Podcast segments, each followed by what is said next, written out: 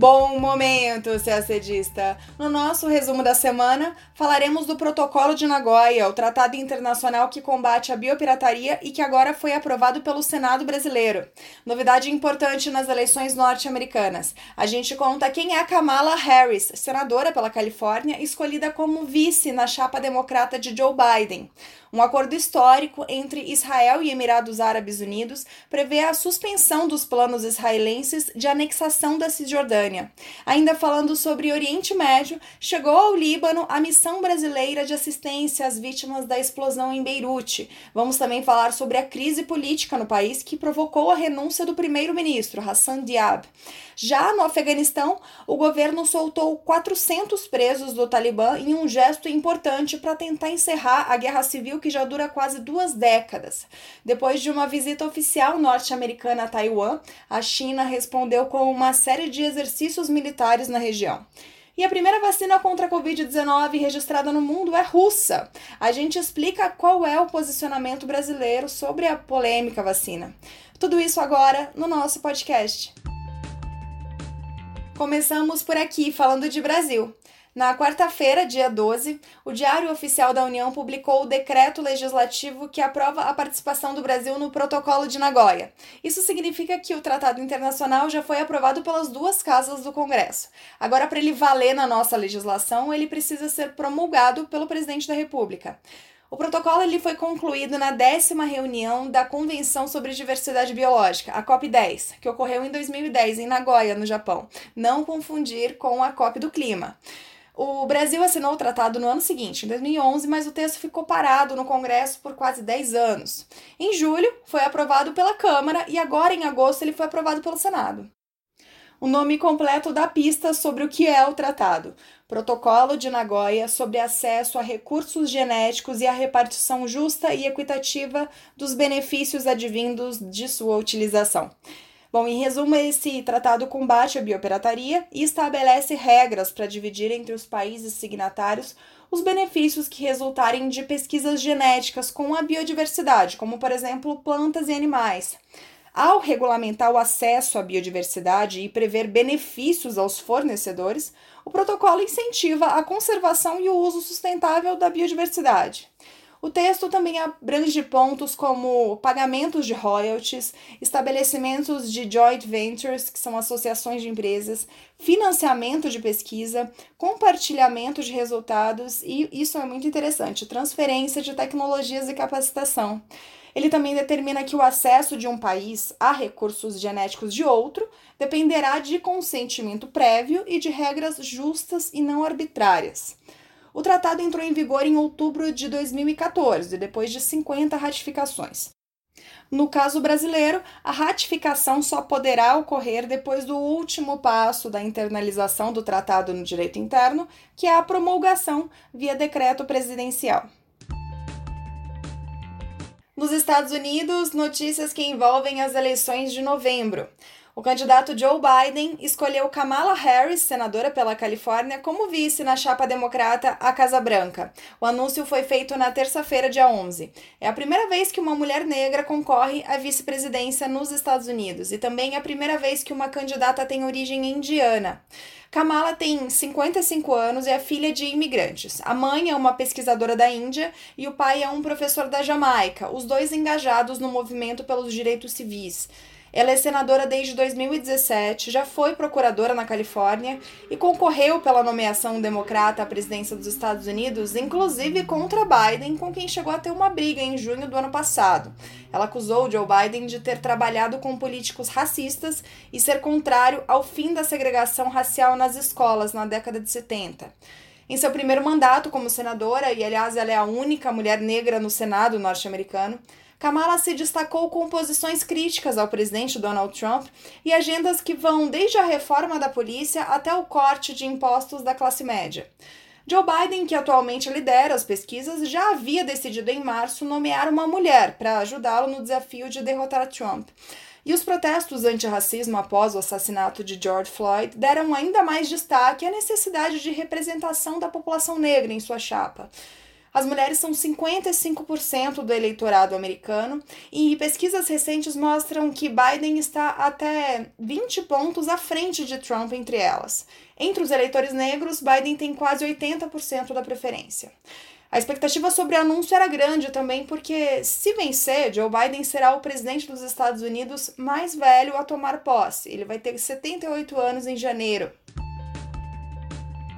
Nosso bloco sobre Oriente Médio vai ocupar quase metade do nosso boletim dessa semana porque tem muita notícia importante. A primeira delas é um acordo histórico entre Israel e os Emirados Árabes Unidos, anunciado na quinta-feira, dia 13. O pacto foi mediado pelo presidente dos Estados Unidos, Donald Trump, e tem o objetivo de normalizar as relações diplomáticas entre os dois países. Pelo acordo, Israel concorda em suspender a declaração de soberania sobre áreas da Cisjordânia que constam no projeto de anexação do território, ao menos por um período, porque o primeiro-ministro israelense Benjamin Netanyahu afirmou que a suspensão foi um pedido do presidente Trump para que o acordo pudesse ser implementado com os Emirados Árabes Unidos. Mas ele disse que não houve mudança nos planos israelenses de aplicar a soberania em coordenação com os Estados Unidos. Lembrando que a anexação da Cisjordânia está prevista no Plano de Paz para Israel e Palestina, apresentado em janeiro pelos Estados Unidos, plano esse apoiado por Netanyahu e rechaçado pelos palestinos. Mas, voltando ao pacto de quinta-feira, ele também prevê acordos bilaterais para investimentos, turismo, voos diretos, segurança, telecomunicações, tecnologia, energia, saúde, cultura, ambiente e estabelecimento de embaixadas. Israel e Emirados Árabes Unidos ainda anunciaram a decisão de expandir e acelerar a cooperação em relação ao tratamento e ao desenvolvimento de uma vacina contra o coronavírus, Israel já assinou acordos de paz com o Egito em 1979 e com a Jordânia em 1994, mas os Emirados Árabes Unidos, junto com a maioria das outras nações árabes, não reconheciam nem mantinham relações diplomáticas ou econômicas formais com os israelenses, uma realidade que perdura para quase todas as nações árabes. Enquanto o premier de Israel, Benjamin Netanyahu, definiu o anúncio desta quinta como um dia histórico e o secretário de Estado americano Mark Pompeo comparou o acordo com os tratados de paz firmados por Israel com o Egito e a Jordânia, o movimento islâmico palestino Hamas, que detém o poder na faixa de Gaza, rejeitou o acordo. Segundo o porta-voz do grupo, Hassan Kassem, o acordo não ajuda a causa palestina e é visto como uma continuação da negação dos direitos do povo palestino. O Hamas afirma que o pacto representa um cheque branco para a ocupação da Cisjordânia. Já Mahmoud Abbas, presidente da Autoridade Nacional Palestina, por sua vez, convocou uma reunião de emergência. Os Emirados Árabes Unidos responderam que seguirão como um forte apoiador dos palestinos e que o acordo mantém a viabilidade de uma solução para o conflito com Israel que defenda a existência de dois Estados. Mas a complicada questão da anexação da Cisjordânia, como disse Netanyahu, foi suspensa, mas ainda não foi solucionada. Vamos falar agora do Líbano. A semana começou com a renúncia do primeiro-ministro libanês Hassan Diab na segunda-feira, dia 10. Diab também anunciou a demissão em bloco do seu governo. Isso foi uma resposta à reivindicação dos libaneses que compareceram em massa às ruas e se manifestaram contra a elite política libanesa no fim de semana. Uma insatisfação que não é de hoje, mas que aumentou muito depois da explosão no porto de Beirute na terça-feira passada, causando 164 mortes e mais de 6 mil feridos, e forçando mais de 300 mil pessoas a deixarem suas casas o país mergulhado em uma crise econômica profunda, marcada por depreciação monetária sem precedentes, hiperinflação, demissões em massa e restrições bancárias, e que agora tem o desafio de reconstruir sua capital, troca o governo pela segunda vez em menos de um ano. Em outubro do ano passado, o então primeiro-ministro Saad Hariri renunciou também sob pressão popular. Diab assumiu em janeiro, depois de meses de indefinição, e nesse período em que o primeiro-ministro governou, os libaneses consideraram que não foi realizada nenhuma das reformas necessárias para evitar o colapso do país. Antes de o premier renunciar, ao menos quatro ministros e nove deputados já haviam deixado seus cargos nos últimos dias. O presidente do país, Michel Aoun, aceitou o pedido de demissão do premier libanês, mas anunciou ter pedido a Diab que seguisse trabalhando de maneira interina até a formação de um novo governo. Quanto à explosão na zona portuária de Beirute, o que se sabe por enquanto é aquilo que a gente contou na semana passada. Um incêndio provocou a explosão de 2.750 toneladas de nitrato de amônio, um composto químico usado para a produção de fertilizantes e de explosivos. Informações preliminares indicam que o material estava no porto há cerca de seis anos e foi trazido por um navio que fez uma parada em Beirute e acabou retido devido às más condições de manutenção. A investigação trabalha com três hipóteses: acidente, negligência ou ação externa. A missão brasileira de ajuda ao Líbano chegou a Beirute na tarde desta quinta-feira, dia 13, a bordo de dois aviões da Força Aérea Brasileira, FAB. A missão é chefiada pelo ex-presidente Michel Temer, que tem origem libanesa, e levou 6 toneladas de alimentos, além de medicamentos e insumos hospitalares, 100 mil máscaras cirúrgicas e respiradores mecânicos.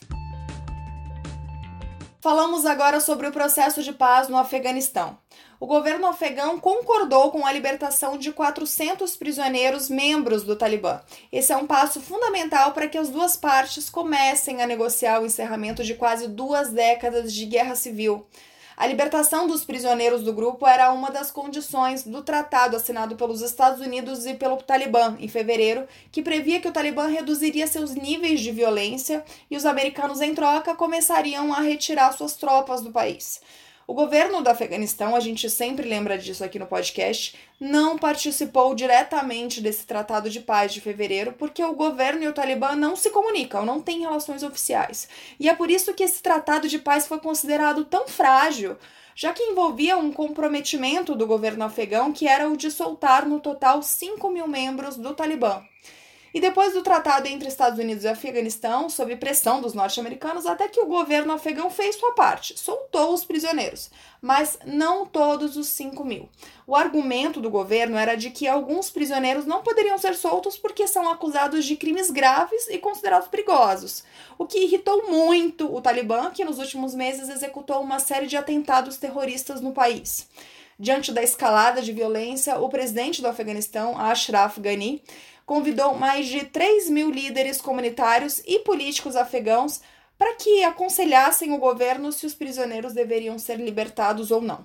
A decisão de libertar o último grupo de prisioneiros do Talibã gerou indignação entre civis e organizações dos direitos humanos que questionaram a moralidade do processo de paz. Entre os 400 detidos estavam membros do Talibã acusados de ataques contra civis e estrangeiros, incluindo a explosão de um caminhão-bomba em 2017, perto da embaixada alemã em Cabul, que matou mais de 150 pessoas. Mas, de qualquer maneira, com a libertação dessa semana, o governo afegão cumpriu sua promessa, que era de libertar 5 mil prisioneiros talibãs. Agora, a grande expectativa é que as duas partes, pela primeira vez, comecem a negociar a paz diretamente. Segundo diplomatas, as negociações deverão, deverão começar em breve em Doha, no Catar, onde também foi negociado o Tratado de Paz entre Talibã e Estados Unidos. As tropas americanas já começaram a sair do país. Segundo o secretário de Defesa, Mark Esper, a previsão é que até o fim de novembro haja menos de 5 mil soldados dos Estados Unidos em território afegão, bem abaixo dos cerca de 8 mil atuais. O assunto agora é Taiwan. Contamos na semana passada que o governo dos Estados Unidos decidiu enviar o secretário de Saúde, Alex Azar, para a província considerada rebelde pela República Popular da China. Falamos também da reação de Pequim, que disse que apresentou representações severas a Washington. Pois bem, a resposta não parou por aí. Na quinta-feira, dia 13, após a visita do secretário norte-americano a Taiwan, a China afirmou que fez uma série de exercícios aeronavais no Estreito de Taiwan. Segundo o porta-voz das Forças Armadas Chinesas, potências enviaram sinais sérios e negativos para as forças de independência de Taiwan. As patrulhas e os exercícios são a resposta para a situação de segurança no estreito. Os exercícios chineses envolveram navios e aviões militares. Na segunda-feira, dia 10, um incidente quase virou um ato de guerra. Dois caças chineses ultrapassaram a linha que divide informalmente as águas territoriais dos dois territórios. Isso já tinha acontecido outras vezes, mas pela primeira vez na história, Taiwan iluminou os caças com baterias antiaéreas. No jargão militar, isso significa que o radar do lançador de mísseis identificou e rastreou os aviões como alvos, mas não foi divulgado nenhum confronto direto. A viagem do secretário de Saúde Alex Azar a Taiwan foi a visita da mais alta autoridade americana à ilha desde que Washington estabeleceu laços diplomáticos com Pequim, em 1979. Os Estados Unidos, como a maioria dos países, não têm laços diplomáticos formais com Taiwan. Em 1979, os Estados Unidos reconheceram a República Popular da China, sediada em Pequim, como a representante da China, e não Taipei mas os Estados Unidos são o principal fornecedor de armas da ilha e o mais forte apoiador de Taiwan no cenário internacional. E agora a gente fala da polêmica vacina russa, a Sputnik, que só pelo nome a gente percebe que vai muito além de um tema sanitário. Na terça-feira, dia 11, a Rússia foi o primeiro país do mundo a registrar uma vacina contra a Covid-19. A vacina russa se chamará Sputnik, em referência à corrida espacial da Guerra Fria entre União Soviética e Estados Unidos. O Sputnik I foi o primeiro satélite a orbitar a Terra, lançado pelos soviéticos em 1957, e a vacina Sputnik é a primeira a ser registrada no mundo. Segundo o Ministério da Saúde da Rússia, após o registro e a produção, a vacina deve começar a ser aplicada em outubro no país de forma gratuita. Mas, segundo a atualização mais recente da Organização Mundial da Saúde, do dia 10 de agosto, a vacina russa ainda estava na fase 1 dos testes, sendo que o desenvolvimento de uma vacina prevê três etapas. Segundo a OMS, 165 vacinas contra a Covid-19 estão sendo pesquisadas em todo o mundo. Seis dessas candidatas estão na fase final de testes em humanos, a fase 3. Aqui no Brasil, no mesmo dia da divulgação da vacina russa, o governo do Paraná anunciou que iria assinar um convênio com a Rússia para produzir a vacina. Na quarta-feira, o ministro interino da Saúde, Eduardo Pazuello, participou de uma videoconferência com o governador do Paraná, Ratinho Júnior, representantes da Anvisa e da embaixada russa. Depois da reunião, ele afirmou que a vacina está muito incipiente e que a compra da vacina russa ainda passará por muita negociação e trabalho até que o medicamento seja de forma efetiva avalizada pela Anvisa. Segundo Pazuello, a melhor opção continua sendo a vacina de Oxford, que está em fase de testes também no Brasil e na fase 3. E a gente encerra por aqui o nosso boletim de notícias. Uma ótima semana e até sexta-feira que vem.